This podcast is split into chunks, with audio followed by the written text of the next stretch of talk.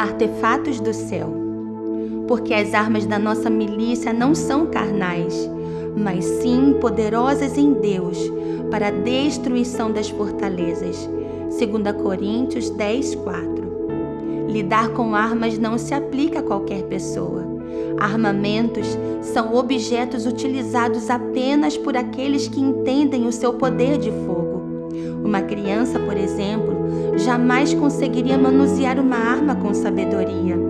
Em Coríntios diz que as armas da nossa milícia são poderosas em Deus para a destruição de sofismas, mentiras, fortalezas e qualquer trincheira que se oponha ao legado do Espírito.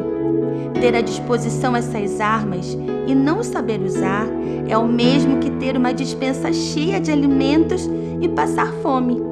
Temos um exército que se move contra nós, um reino maligno, formado por serpentes e escorpiões, focados em envenenar nossa essência e paralisar nossos pés.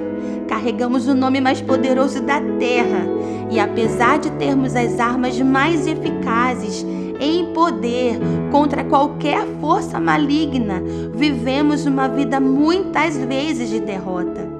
Não sabemos usar o perdão como arma de reconstrução, o silêncio como ataque de conquista, a palavra que edifica como artefato de defesa e a oração como explosão de domínio.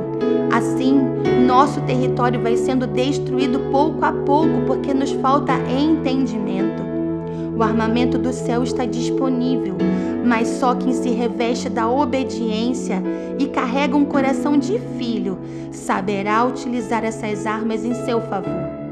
Para viver uma vida de conquistas, é preciso viver os valores do reino e descobrir que a força das minhas armas não estão em suas definições, em seus conceitos, mas sim em praticar as verdades de sua essência que te habilita contra as trevas nunca será carnal, e o que te faz permanecer sobre o inferno nunca será humano.